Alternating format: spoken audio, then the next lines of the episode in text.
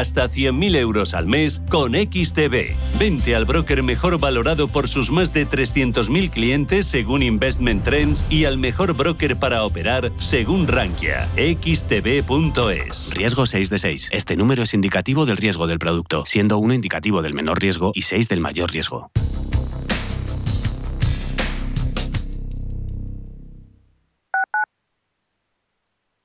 Urbanitae es una nueva plataforma de inversión inmobiliaria que te permite invertir a lo grande con cantidades pequeñas. Uniendo a muchos inversores, logramos juntar el capital suficiente para aprovechar las mejores oportunidades del sector. Olvídate de complicaciones. Con Urbanitae ya puedes invertir en el sector inmobiliario como lo hacen los profesionales. Al principio pensaba, lo alquilo, no lo alquilo, lo alquilo, no lo alquilo. Luego, con renta garantizada pensé, lo alquilo.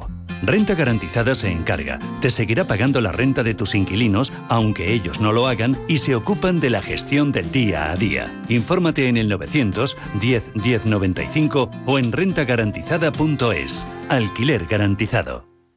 Amos de Casa, el magazine para hombres y mujeres en el que encontrarás todas las ideas y sugerencias para la supervivencia doméstica, además de ocio, cultura, compañía y buen humor. Amos de Casa, los domingos a las 10 de la mañana en Radio Intereconomía. Te esperamos. Si estás pensando en organizar un evento, en Restaurante El Torreón te lo ponen muy fácil. Con un paraje único y a 10 minutos de Madrid podrás disfrutar de las mejores carnes y pescados en sus salones y jardines. Comidas de empresa, congresos, bodas, comuniones, reuniones y comidas a la carta rodeados de bosques de encinas y la mejor gastronomía, calidad y confianza se unen para ofrecer una experiencia única. Visítanos en restauranteeltorreón.com y déjate sorprender. Ecogestiona, el primer programa de economía y medio ambiente. Conoce cómo las empresas integran la sostenibilidad en sus modelos de negocio y consiguen ser rentables cuidando de nuestro entorno. Ecogestiona, todos los viernes de 2 a 3 de la tarde. Presentado por Javier Martínez. Ecogestiona.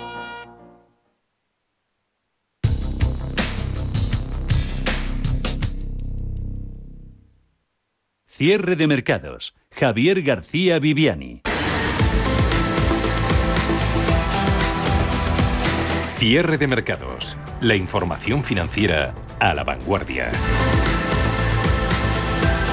5 y casi 8 minutos, 4 y para 8 minutos en la Comunidad Canaria. Seguimos en cierre de mercados en Radio Intereconomía. Parques de todo el mundo que apuestan hoy por las subidas, sacando la cabeza sobre todo Bolsa Americana con SP500 en los 4.451 puntos, ganando un 1,27%, IBEX 35 anotándose en tiempo real un 0,89 en los 8.886 puntos. Hay nombres propios protagonistas, ahí está en el mercado continuo la acción de Zardoya Otis, ganando un 31%, yéndose hasta los 7 eh, euros con 0,3. Accionistas de la compañía que van a tener que decidir los próximos, los próximos pasos tras la OPA presentada por Otis sobre el 49,4% del grupo industrial que no posee. Pero lo cierto es que no es la única OPA que hemos visto últimamente. La situación actual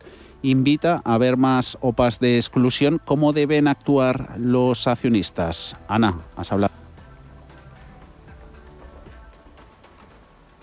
La oferta se ha presentado a 7 euros por acción, a los que hay que restar 0,07 euros por el dividendo abonado, con lo que el precio efectivo son 6,93 euros por cada título de Zardoya Otis, lo que implica una prima del 30%. Una noticia que ha sorprendido porque no ha habido mucho movimiento últimamente en este aspecto en el mercado. Ignacio Cantos de ATL. Es verdad que en los últimos tiempos no ha habido demasiadas sopas de exclusión en el mercado español, pero bueno, Realmente hemos tenido con esta eh, tres en, los últimos seis meses, que sería la OPA de Barón de Ley, que tenía un free flow de escaso ya, la OPA eh, de Más Móvil sobre Euskaltel y su posterior eh, retirada de bolsa, y ahora esta OPA de, de Otis sobre el 50% que no, Como en la práctica se trata de una OPA de exclusión, el riesgo es que la oferta triunfe y Otis excluya a la compañía del mercado, como pasó recientemente con Euskaltel tras pedir más móvil la exclusión forzosa. Y también sucedió lo mismo con Parques Reunidos. Por el contrario, el posible aliciente para quienes decidan quedarse en el valor es la posibilidad de que Otis acabe mejorando la oferta, como así parece estar descontando el mercado al cotizar por encima del mismo Carlos Farras de DPM. El inversor debería verlo desde dos puntos de vista, no uno eh, cuál es el precio que están pagando, cuál es la oferta, si la oferta es atractiva en términos de valoraciones y en términos de precio, y si no lo es, qué soluciones tengo, porque desde luego que el pequeño inversor lo tiene más complicado, porque si todo el mundo acude a la misma eh, y la excluyen, pues su inversión se queda sin liquidez. Y si hay un institucional que tiene un peso mayor en la compañía, pues va a tratar de pelear con el equipo directivo en este caso de desarrollo Otis, para que haya una contra OPA o que se mejoren las condiciones que iniciales. ¿no? Son las únicas OPAs de exclusión que hemos visto en los últimos meses. También ha ocurrido con Biosearch, que dejó de cotizar el 15 de julio por la OPA de Kerry Group, o con BME, una vez que SIX concluyó la liquidación tras su OPA. También con Euskaltel, tras el movimiento de Más Móvil. Y la última en sonar ha sido Barón de Ley, que está en medio del proceso todavía. Juan Gómez Bada, de Avantage Capital. El caso de Barón de Ley, eh, que tuvimos hace unos meses, la OPA fue aprobada en julio, eh, es muy diferente porque el mayoritario esperó más a lanzar la OPA de exclusión, hasta que tuvo más del 90%, y fue drenando liquidez y acorralando a los minoritarios durante mucho tiempo. Además compró la sociedad con el dinero de la propia sociedad, algo que no ocurre en Zardoya. Zardoya no tiene caja neta, que representa una gran parte de la, capitalización, y además eh, paga dividendos recurrentemente. A pesar de haber nombres en los últimos meses que han protagonizado movimientos de este tipo, lo cierto es que estaban un poco paradas y que el contexto actual podría invitar a que haya más en los próximos meses. La situación actual invita a que los mayoritarios quieran excluir las sociedades que dirigen de cotización, porque lo tienen muy fácil. Pueden quedarse con el 100% de las sociedades a un precio que prácticamente deciden ellos. Los minoritarios, por el contrario, mm, apenas tienen maneras de defenderse ni de decir que no. Hay que tener en cuenta que realmente en estas sopas de exclusión quedan obligados a vender. De hecho, rumores también ha habido, como en el caso de Siemens Energy, que tuvo que aclarar que actualmente no planea excluir de bolsa Siemens Gamesa en la cadena de supermercados Día, donde llevan sonando esas voces durante meses. Para los accionistas, las dudas están sobre la mesa, pero la opinión de los expertos está clara. Nuestra recomendación en general es acudir. Es verdad que si eh, los distintos fondos no tuvieran mucho éxito, por ejemplo, hablando en el caso de la OPA presentada hoy, o que se va a presentar sobre el 50% que Otis no controla de Zardoya, pues en ese caso, eh, si hay mucha presión por parte de los fondos, es posible que se mejore la OPA, pero el que haya ido a una OPA 7 también, eh, si se mejora, le van a pagar esa mejora de la OPA, con lo cual, bueno, la recomendación para el particular en general sigue siendo...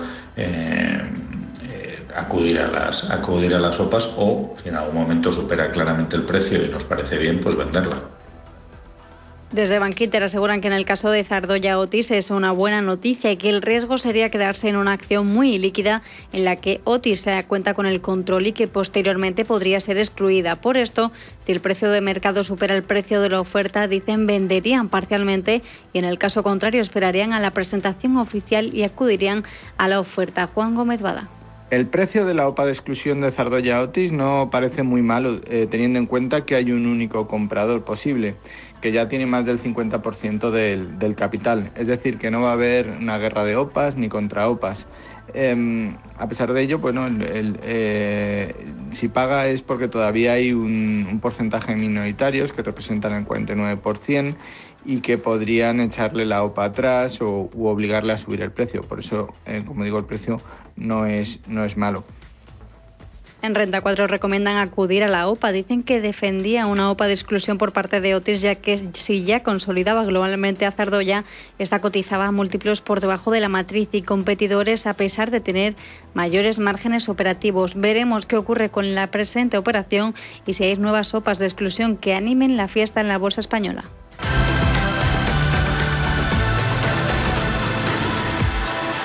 Si no animan a la fiesta, tampoco invitan a cerrarla. Los bancos centrales, protagonistas a lo largo de esta semana tras la Reserva Federal ayer, hoy Noruega, también Turquía, entre otras autoridades monetarias, cada una con su guion, Paul.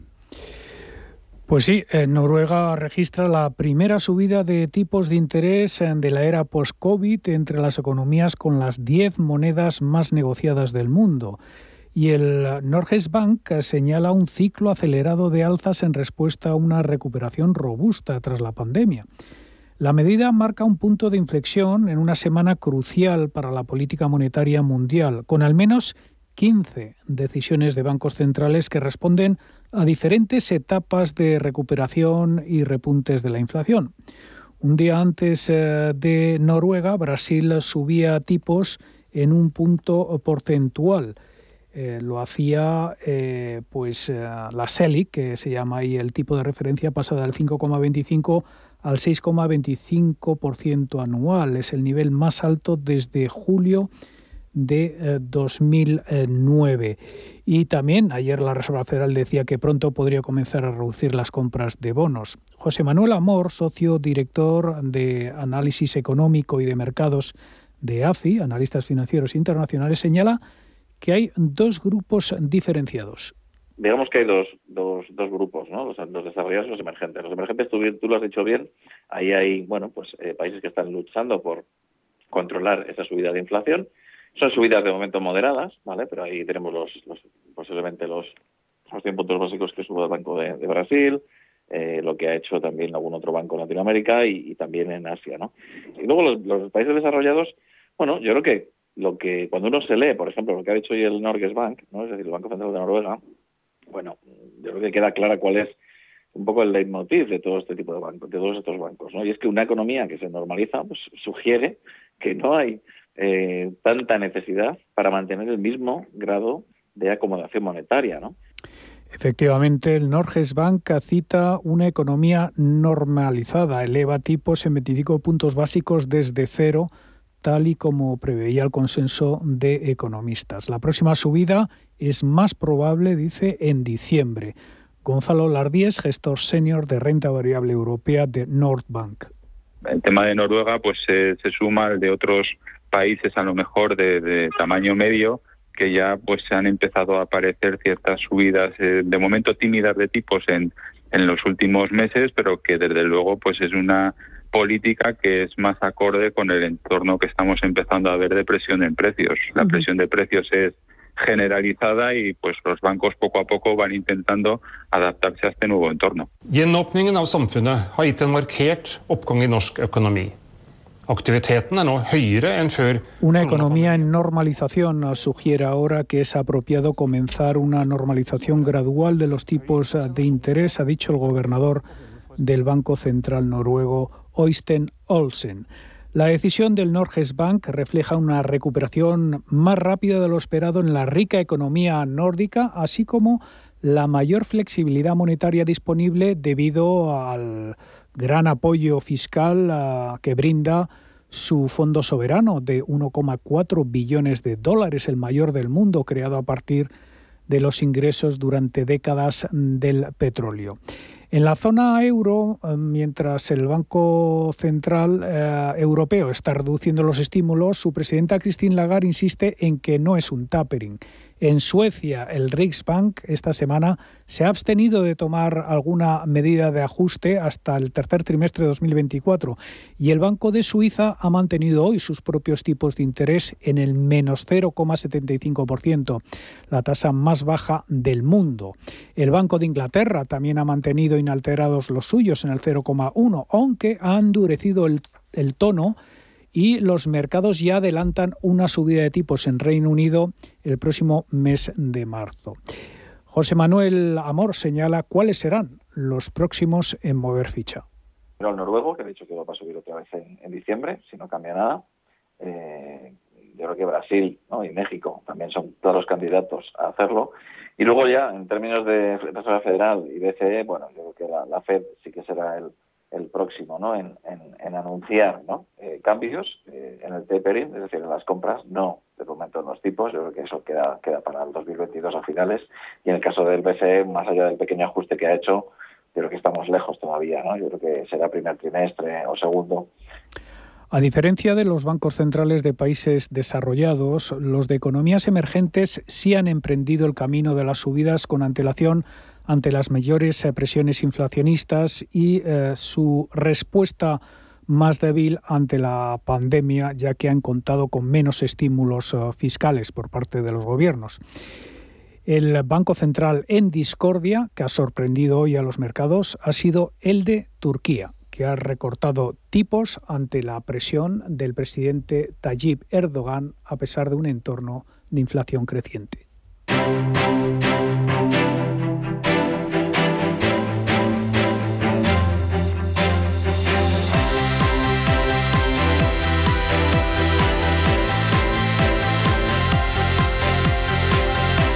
Afrontando los mercados últimos ah, compases de negociación. IBEX 35 sobre los 8.885, ganando un 0,87%. Subidas en el índice selectivo que siguen estando apoyadas sobre todo en los dos grandes bancos, animadas las cotizaciones tanto de Santander, un 3,17, como BBVA un 2,7 que le ayudan a irse a los 5 euros con 56. Repsol, la petrolera, con subidas del 2,35 en los 10 euros con 71, ganando también más de un 2%. Fluidra, Hoteles Meliá y Siemens Gamesa. Pendientes están los mercados de un tironcito al alza que está viendo en renta fija, en bonos, eh, sobre todo los americanos, eh, tenemos en estos instantes el 10 años sobre el 1,40%, el día después de la reunión del Comité de Mercados Abiertos de la Reserva Federal, tironcito en rentabilidades que no está erosionando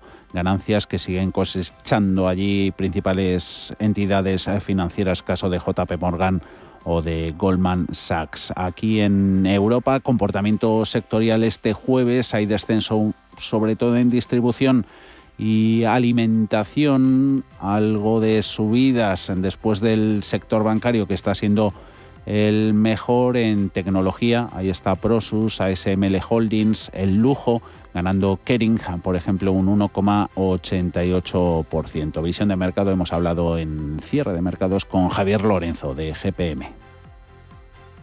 Después un poco de estas, estas dudillas, ¿no? de esta pequeña corrección que hemos vivido, parece, parece que todo vuelve a, a la normalidad de la que venimos, ¿no? a que el mercado continúe mirando hacia el norte y la verdad que en ningún momento los indicadores de sentimiento o de amplitud de mercado, que es un poco en lo que yo me baso para, para ver la situación, han llegado a estar en puntos críticos, ¿no? O a realmente a pensar en problemas. Sobre todo para mí una referencia muy importante es la línea avance-descenso de, la bolsa de, Nueva York, del NYSE, que eh, está en un rango lateral desde hace tiempo y, y ha visitado el soporte en alguna ocasión, pero en ningún momento lo ha perdido, ¿no? Es como que la salud global del mercado el mercado, digamos que se había constipado un poco, pero que no llegaba a estar malo de verdad. Entonces, pienso que, bueno, que hay que seguir mirando a la, a la renta variable con buenos ojos y, de momento eh, en esa línea. Pendientes, como no, de China, de la inmobiliaria gigante Evergrande, que parece que ha salvado otro punto de partido. Bolsas lo están celebrando. ayer trasladaba la empresa una confianza renovada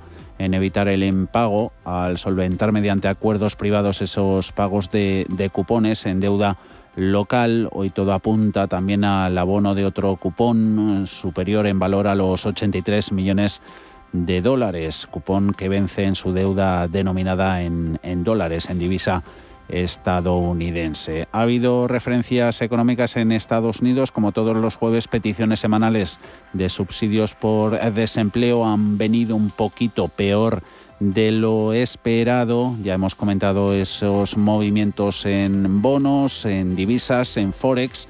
Tenemos el euro subiendo en su cambio con el dólar, apreciándose la moneda única un 0,41% en 1,17 37 en otros mercados, oro cayendo un 1,7, 1.748 dólares la onza, petróleo con subidas que superan el 1,2, 73,11 el precio del barril.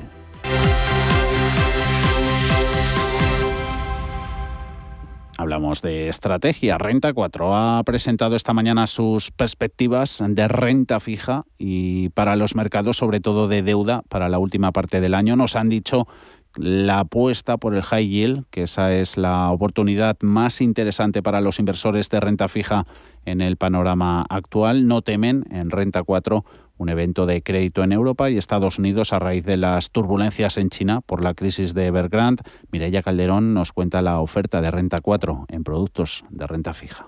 La gestora cuenta con tres fondos de renta fija, Renta 4 Foncuenta y Renta 4 Renta Fija de un perfil más conservador y Renta 4 Valor Relativo que destaca, dicen desde la firma, por su flexibilidad. El primero de ellos, Renta 4 Foncuenta, nace ligado al servicio de la firma que permite que los inversores con mucha liquidez puedan disponer de ella de manera inmediata, por lo que su carácter semimonetario lo hace bastante conservador. Es bastante conservador Hablamos de una duración que está en torno o que tiene de máximo un año y medio. El 80% de la cartera es una cartera que es investment grade, solo tenemos un 20% de margen para invertir en lo que sería un rating por debajo de triple B-. Invierte mayoritariamente en OCD y en divisa euro, aunque tenemos un margen de un 10% que podríamos invertir en otras divisas, por ejemplo el dólar. La apuesta por empresas high yield suponen un 12,1% y un 2,3% de la cartera son híbridos corporativos. En cuanto al renta 4 renta fija, dicen es bastante parejo a Foncuenta, aunque destaca por su mayor duración y rentabilidad. La rentabilidad desde que se ha creado anualizada es de un 1,74% y, y, siempre se ha gestionado en un entorno de, tipos bajos, bancos centrales actuando, o sea que realmente hay que ver que, bueno, que eso de los tipos en niveles cero, pues bueno, pues dentro de lo que cabe, eh, no lo ha hecho nada mal el fondo. Eh, en cuanto a la rentabilidad en este año, pues bueno, va una rentabilidad de en torno al 1% y uno de los fondos buque insignia de Renta 4 y el más flexible es el Renta 4 Valor Relativo. No tiene limitaciones, solo el 6% de volatilidad máxima. Por un lado, una cartera de renta fija que dependiendo del momento, pues aumentamos, bajamos duración, entramos en diferentes sectores o incluso divisas. Y otra parte que serían las estrategias o coberturas. Eh, metemos estrategias en cartera de planeamientos de curvas, hacemos coberturas de, de high yield, etc. Según un poco el momento de mercado. Para conseguir un extra de rentabilidad, dicen que los bonos híbridos corporativos de empresas de calidad pueden ser una opción interesante, así como los subordinados y los pagares. Vamos a tener consultorio de bolsa a partir de las seis y cuarto de la tarde. José Lizán, gestor de Magnus y Cap en Cuadriga, y Gerardo Ortega, Trader Secrets, colaborador también de CMC Markets, van a estar en la tarde de este jueves, pero justo en unos minutos, tras el cierre de mercados europeos, vamos a tener hueco para sus dudas en fondos de inversión. Las puede responder Ruth Martín Sánchez, es directora comercial y gestor de patrimonio senior de EBN Banco. Están a tiempo. 91 533 18 51 o 609 22 47 16 para las notas de voz y WhatsApp. El suelo se mueve bajo nuestros pies y parece que no hay otra salida. De lunes a jueves, consultorio de bolsa y fondos de inversión en cierre de mercados. Con Javier García Viviani, Radio Intereconomía.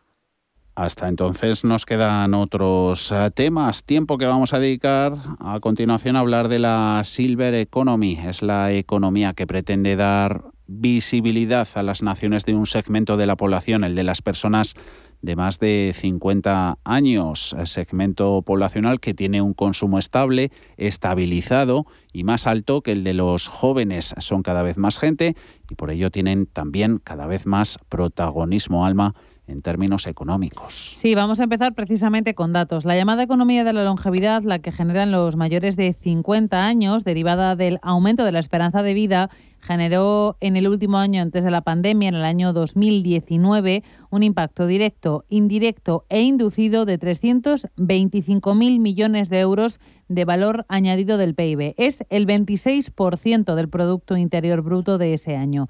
Este estudio además dice que el gasto realizado por los mayores de 50 años contribuye a la creación y al mantenimiento de más de 4 millones de empleos en España, en contra de la baja productividad que se puede creer asociada a este grupo de edad. La realidad, según este informe que ha realizado Oxford Economics y la Universidad de Salamanca para el CENIE, es que este grupo de edad crea una riqueza 100.000 millones de euros superior a la del grupo de edad anterior, entre los 20 y los 49 años. Lo explica Pablo Antonio Muñoz de la Universidad de Salamanca, que ha participado en el estudio. Se comprueba que comparando este gasto pues, con el tramo de edades eh, eh, pues entre 25 y 49 años, que serían las, el tramo de edad eh, inmediatamente inferior, pues estos aportan 230.000 millones. Efectivamente, hay que hacer una diferencia de 100.000 millones. Por tanto, estamos en el segmento de población, desde el punto de vista de la aportación del PIB al PIB, más importante desde el punto de vista del gasto per. Además, hablamos de un segmento de población cada vez más activo y que cada vez está más interesado en recibir productos y servicios específicamente diseñados en base a sus gustos. Dicen los expertos que han elaborado el informe que nos conviene tener turistas de más de 50 años porque gastan más y lo hacen mejor. Concepción Galdón, Director of IE Center for Social Innovation and Sustainability. Y en el ámbito del turismo yo creo que este informe lo deja muy claro. Es que nos conviene tener eh, turistas de más de 50, porque gastan más, pero gastan mejor.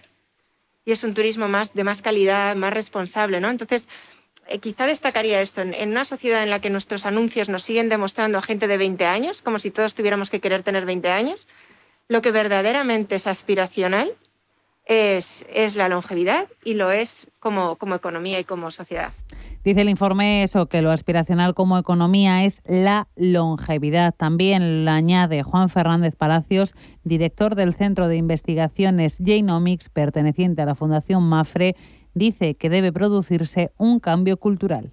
Es necesario un cambio cultural. Es necesario, eh, desde luego, poner cifras, poner en valor eh, lo que el peso que tiene la, economía de la población senior eh, en general, pero también hay que, promover un cierto cambio cultural. Hay que conseguir primero que los seniors se crean que son productivos.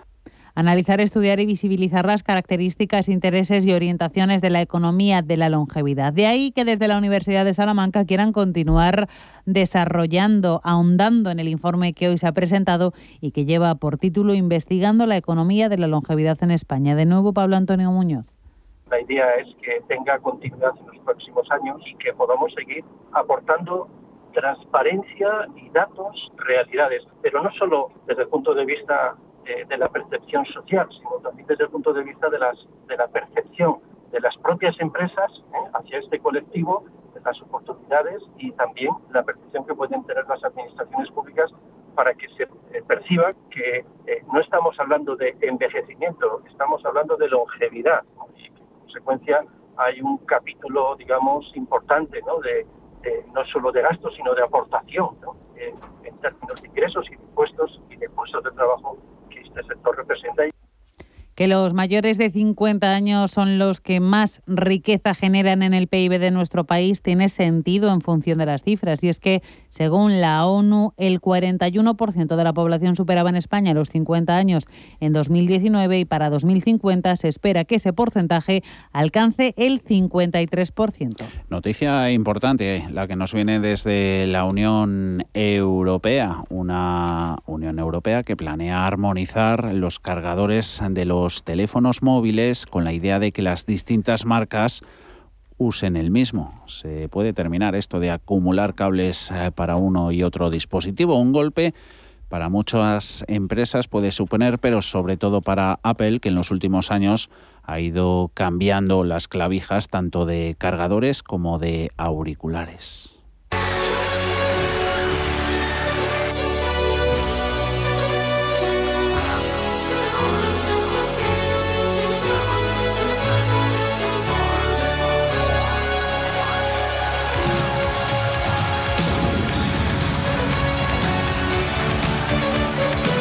Y esta es una medida que lleva ya 10 años en proceso y que tiene como objetivo principal eliminar residuos innecesarios, a la vez que supone un claro beneficio económico y de comodidad, también hay que decirlo, para los consumidores. Un anillo para gobernarlos a todos. Un cargador, en este caso, para controlarlos a todos. Por lo tanto, la Unión Europea presenta esta medida con dos ejes principales, economía y ecología. Sí, efectivamente. De hecho, presentan datos para las dos vertientes. En la Unión Europea, según eh, sus propios datos. Se vendieron aproximadamente 420 millones de móviles y otros dispositivos en 2020 y según la Comisión Europea, el 38% de los consumidores dicen haber sufrido incompatibilidades con los cargadores. Esas mismas personas, los consumidores europeos, gastan al año 2.400 millones de euros en cargadores que no vienen con sus dispositivos y es más, se tiran a la basura alrededor de 11.000 toneladas de desechos electrónicos al año. Por estas cifras, la Comisión Europea ha presentado hoy una legislación para establecer un sistema de carga común para todos los dispositivos. Hablamos de móviles, pero también de tablets, cámaras, auriculares, altavoces, ordenadores y hasta videoconsolas. Así, según las autoridades europeas, se eliminaría realmente la huella ambiental de la producción de cargadores, porque eso sí, de la huella ambiental producida por los propios teléfonos móviles ya hablamos ya si es otro día. Lo que busca ahora la Unión es que el USB-C, ese cargador de Android redondito que ahora usan casi todos los teléfonos, se quede como el cargador universal y además pretenden evitar que sobren cargadores, es decir, eliminar ese cargador de más que te viene con el nuevo móvil aunque ya tienes otros cuantos de tus teléfonos anteriores.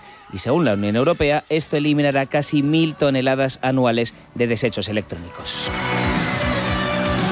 Además, los productores tendrán que informar sobre la potencia de carga para saber si el cargador de tu móvil actual te sirve para el siguiente o si es el del ordenador, por ejemplo, te va a quemar la batería de tu teléfono. Esto, según los reguladores, ayudaría a ahorrar 250 millones de euros a los usuarios a venir nada mal. Esta decisión ha molestado especialmente a Apple, la compañía que ya desde hace años produce sus propios cargadores especializados y sobre todo diferentes. Efectivamente, ya desde hace unos años Apple decidió utilizar otras clavijas para sus cargadores, pero cuando molestaron mucho a sus clientes es cuando cambiaron también la clavija de los auriculares. Ya no podías comprar los auriculares de otra marca o compartirlo con otras personas.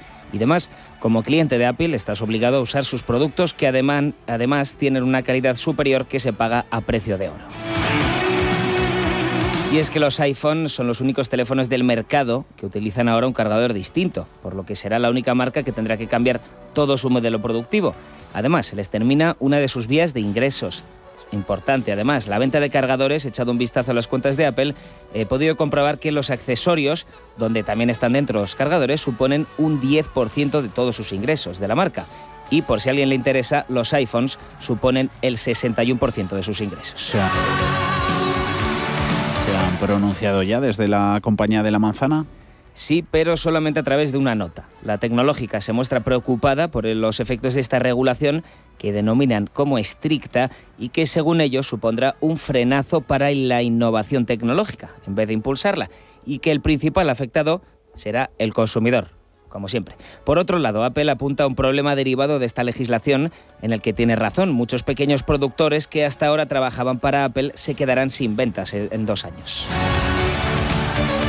La propuesta, según fuentes europeas, será previsiblemente aceptada por el Parlamento Europeo y por los países miembros iba a ofrecer a los fabricantes un plazo de dos años para cambiar su producción y renovarla para el cambio tecnológico. Esto no es que abra una nueva vía, porque esta petición se realizó ya en el 2009, pero sí que destaca una realidad cada vez más palpable, la guerra abierta entre estados y gigantes tecnológicos.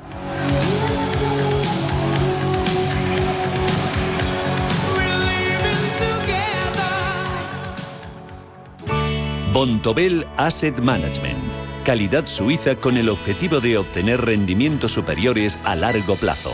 En Bontobel Asset Management siempre estamos a la vanguardia de las inversiones activas en bonos y acciones. Para más información, entre en nuestra página web bontobel.com barra am. Bontobel Asset Management, su especialista global en fondos de inversión. Vive un mágico comienzo de temporada en el Teatro Real. Del 23 de septiembre al 9 de octubre, no te pierdas La Cenerentola de Rossini, una espectacular producción llena de diversión y fantasía para esta deliciosa ópera del cuento de hadas de la Cenicienta imaginado por Rossini. Compra ya tus entradas en teatroreal.es y disfruta de la mejor ópera en el Teatro Real. Patrocina Telefónica.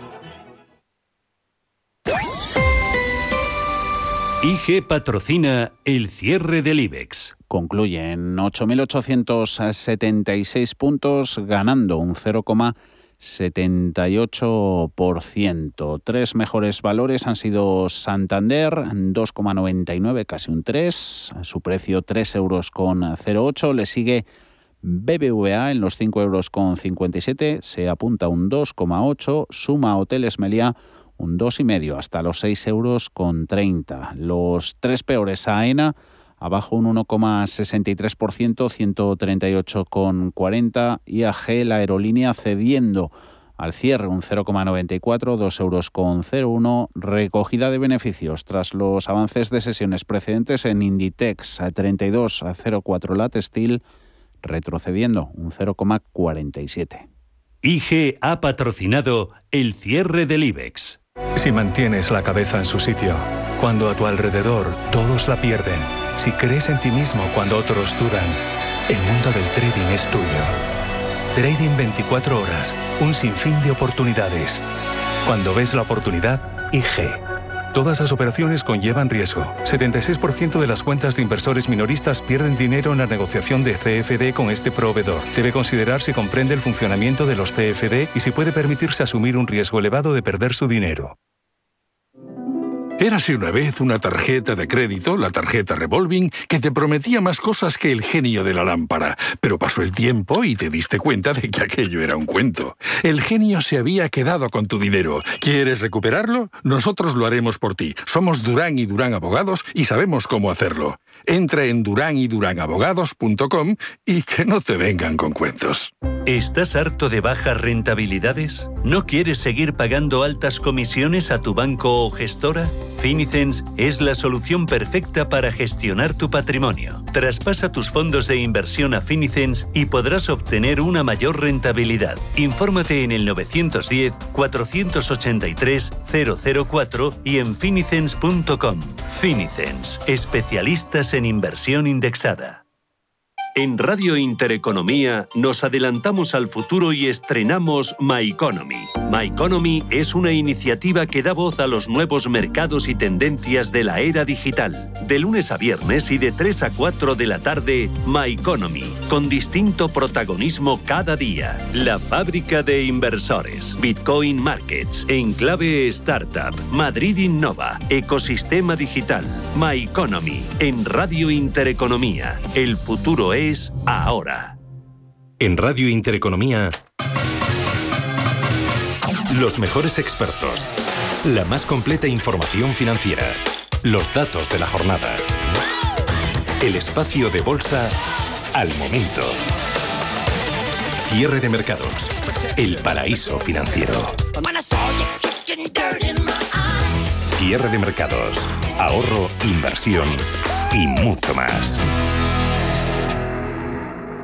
Hemos eh, visto el cierre de los eh, mercados europeos, en los que, por cierto, que no hemos visto otros índices. El mejor ha sido el de la bolsa italiana, gana el MIP un 1,4, DAX un 0,88 en 15.643. Aprovechamos y echamos eh, la mirada a los gráficos, oportunidades técnicas, pistas sobre índice y valor, Ana.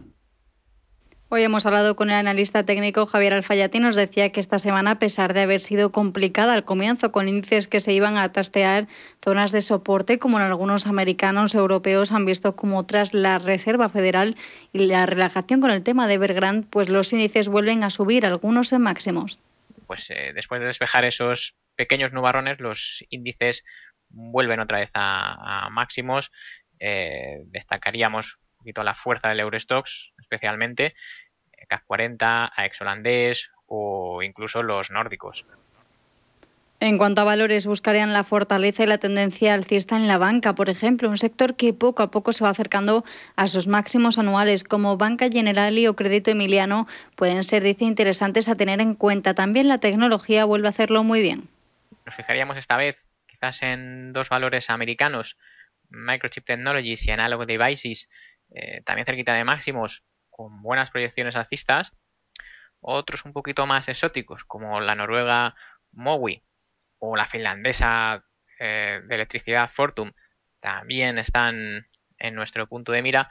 Y quizás eh, a lo mejor algún valor un poquito más grande, pues quizás Siemens AG, otro valor que demuestra poquita volatilidad, sin embargo, pues eso, se acerca, se acerca, supera sus, máximos, que eso es un poco lo que hay que intentar buscar. Valores que, por lo que sea, eh, son fuertes y resisten pues esos momentos de caída o de pequeña corrección Señala que verán a mediados de octubre o noviembre si la tendencia alcista sigue su curso y que lo importante, dice, es mantener la calma y tener en cuenta estos valores, que es donde está la fuerza y la tendencia.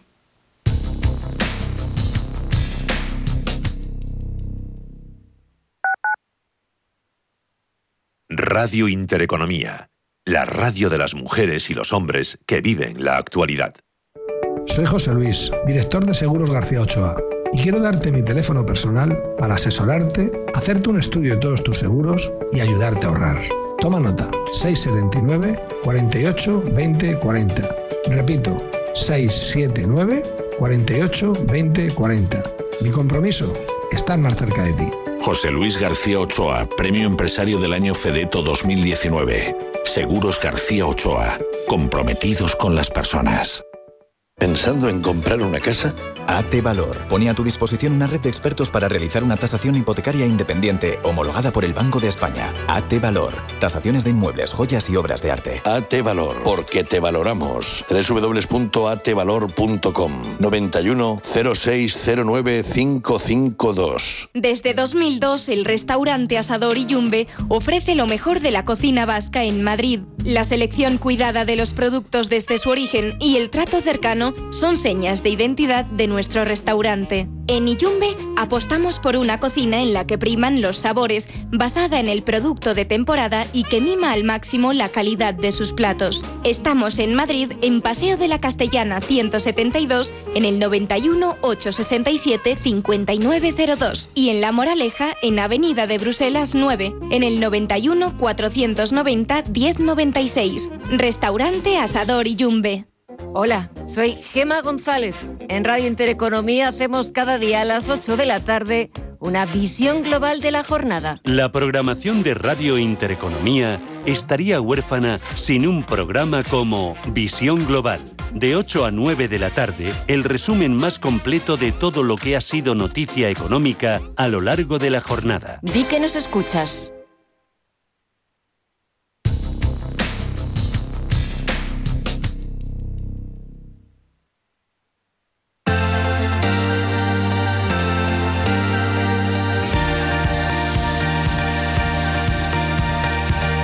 Gestión del patrimonio en cierre de mercados. Como todos los jueves, de la mano de EBN Bancor, saludamos a Ruth Martín Sánchez, directora comercial y gestor de patrimonios senior. ¿Cómo va todo, Ruth? Muy buenas tardes. Hola, ¿qué tal? Buenas tardes. Hablamos todas las semanas con vosotros de vuestro negocio en el Departamento de Gestión Patrimonial, esos servicios de inversión que ofrecéis a los clientes que cada vez demandan más, ese asesoramiento financiero independiente, que es un plus, y la gestión discrecional de, de carteras. Esas carteras gestionadas en EBN Banco, porfa, Ruth, recuérdanos los perfiles, siempre según el riesgo del cliente y las diferencias principales que vemos entre ellas. Pues eh, mira, como bien dices, uno de los servicios del área de gestión patrimonial es la gestión discrecional de carteras. Aquí el cliente delega un mandato de gestión al equipo de inversión de Benebanco en función de, su perfil de riesgo. Tenemos cuatro carteras gestionadas, eh, que es la conservadora, moderada, dinámica y agresiva. Las componemos eh, en función del comité de inversiones, eh, que lo tenemos mensualmente, aunque si surge cualquier cosa en el mercado, pues nos reunimos con la periodicidad que haga falta. Y aquí hacemos un análisis a nivel macroeconómico y después estudiamos las valoraciones de cada clase de activo y luego, una vez que hemos decidido cómo estructurar las carteras de inversión, pues seleccionamos los fondos de inversión y aquí no tenemos ninguna, ningún tipo de limitación. ¿Cuáles son las diferencias entre, entre una y otra cartera? Pues básicamente es la exposición a renta variable. Mm. En cada una de ellas nos movemos en un determinado rango de exposición. Actualmente estamos en niveles neutrales y para que te hagas una idea, eh, la cartera conservadora tiene una exposición de un 20%, la moderada un 40%, la dinámica un 60% y la agresiva un 90%. Otra de las cosas es el horizonte temporal, eh, pues un horizonte temporal diferente, pues en función de esas rentabilidades objetivo que nos marcamos para cada una para cada una de ellas. Eh, las conservadoras recomendamos tenerla al menos dos años, aunque el cliente puede disponer del dinero cuando considere la moderada tres años, la dinámica cinco y la agresiva pues ya más, más de siete años porque evidentemente es casi todo renta variable.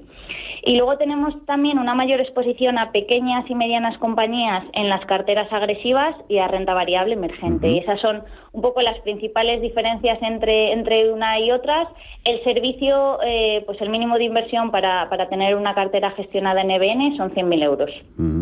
¿Y en qué se diferencia, sobre todo, vamos a buscar el valor añadido, ¿no? En vuestro modelo de negocio de gestión en EBN Banco respecto al que ofrecen otras entidades financieras tradicionales?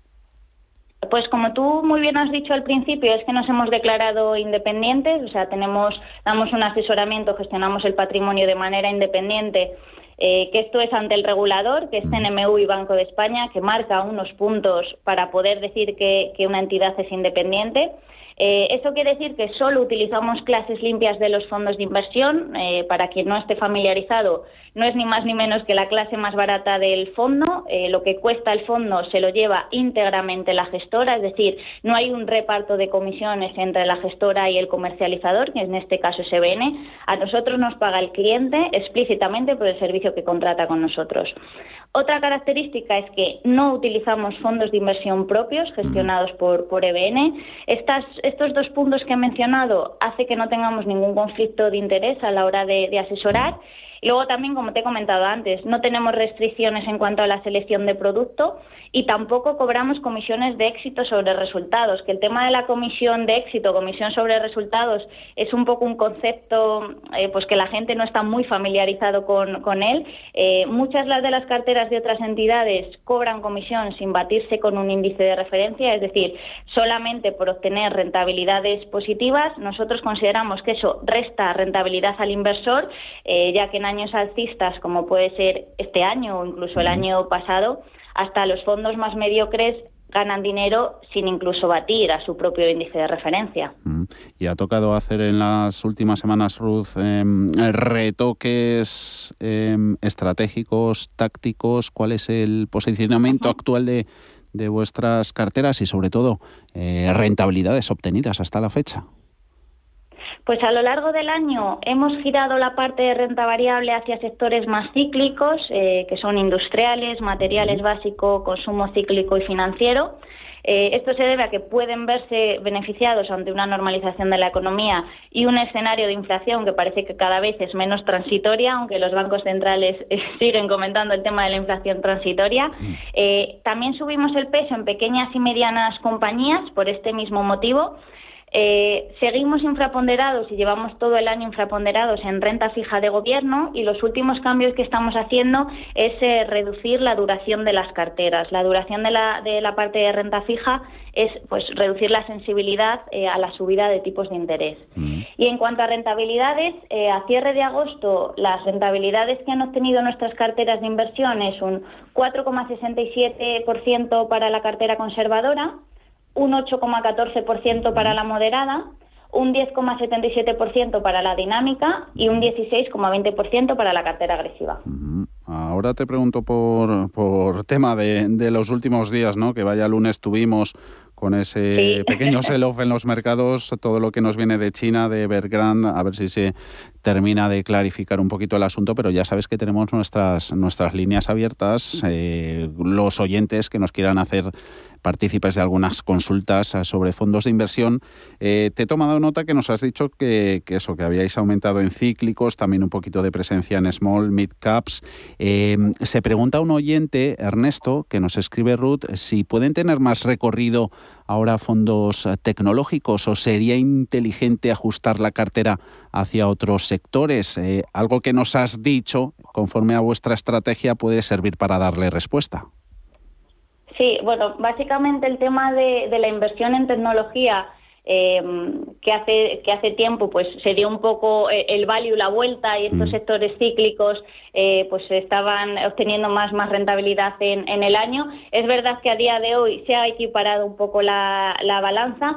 Nosotros en cuanto a tecnología hemos ido reduciendo en cartera a lo largo del año sobre todo tecnológicas americanas que considerábamos que en cuanto a valoración estaban muy muy exigentes. De hecho hay fondos de inversión eh, que la gente lo que compra mira un poco por el retrovisor y compra lo que han hecho en, el pasado, hay pues mm, ratios de valoración como es el PER, que es el precio entre el beneficio, el precio-valor contable, de PER a lo mejor ves fondos de inversión que son 60 veces PER, o sea que eh, para ganar dinero en esos fondos de inversión eh, tienen que subir muchísimo esas, esas compañías y luego además que hay que tener en cuenta eh, que lo que descuentan las bolsas son expectativas de, crecimiento. Si al final eh, los beneficios empresariales de determinadas compañías no acompañan, eh, pues veremos a lo mejor caídas en, la parte en la parte tecnológica. Aunque como te digo, parece que, que todo el mundo se intenta subir a la ola y sigue en la ola de la parte tecnológica. Luego también hay fondos en tecnología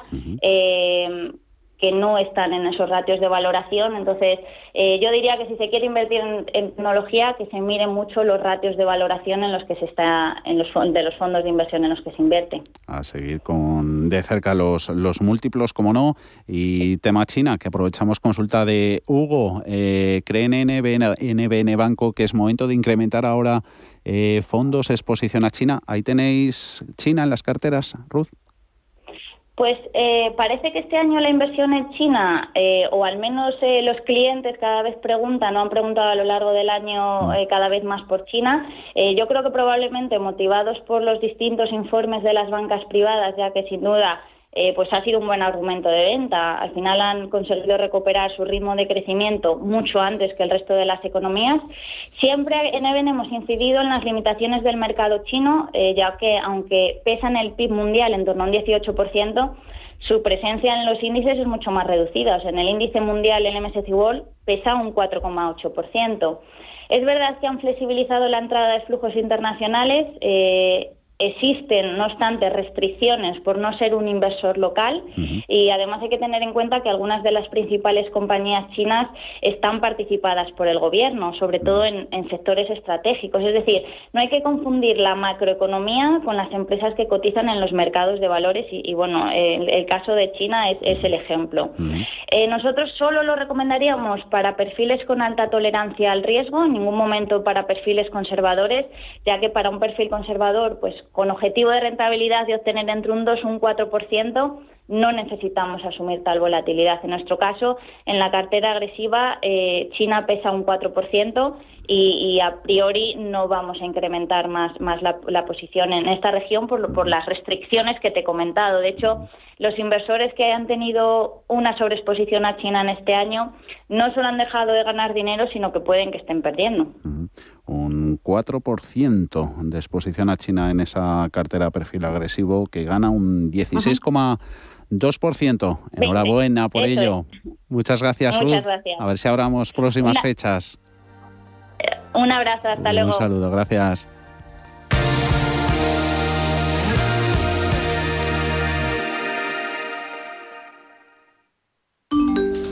Bienvenidos a este webinar. Vamos a empezar el ciclo de inversión. Dad un sorbo a ese café que os acompaña y mantened vuestros micrófonos desactivados hasta el turno de preguntas. Este último año hemos aprendido a vivir de otra manera y por eso desde Renta 4 Banco volvemos del verano más activos, más conectados y más preparados que nunca. Nuevos cursos online para ahorradores e inversores de todos los niveles. Conéctate desde cualquier lugar y fórmate gratis con nosotros. Renta 4 Banco, tu banco especialista en inversión. Las previsiones dicen que los tipos de interés reales seguirán en negativo durante bastante tiempo. Invierta en oro físico con Degusa, la alternativa positiva a los tipos de interés negativos. Ahorre, diversifique y proteja su inversión. Infórmese en degusa-mp.es o llamando al 9119 82900. Merlin Properties ha reinventado los espacios de trabajo con Merlin Hub, un nuevo concepto más sostenible y flexible, con movilidad inteligente, ventajas exclusivas y servicios para mejorar la experiencia de las más de 30.000 personas que ya forman parte de su comunidad. Ahora más que nunca, redescubre la experiencia de volver a la oficina. Vuelve a Merlin Hub, vuelve a lo nuevo. Más información en merlinhub.es. Si caminas solo, irás más rápido. Si caminas acompañado, llegarás más lejos. Luna Sevilla es su asesor patrimonial de referencia. Prestando nuestros servicios como agentes de Caser Asesores Financieros, somos una empresa con amplia experiencia profesional y una clara apuesta por la formación de calidad, la información transparente y objetiva y por el asesoramiento financiero personalizado y continuado. Si desea más información, visite lunasevilla.es o llámenos al 91 762 3442. Hola, soy Rafa Jiménez. De 12 a 2 del mediodía, en Radio Intereconomía, nos quedamos a media sesión. Una forma tranquila de ver la actualidad sin perder de vista la economía. Di que nos escuchas.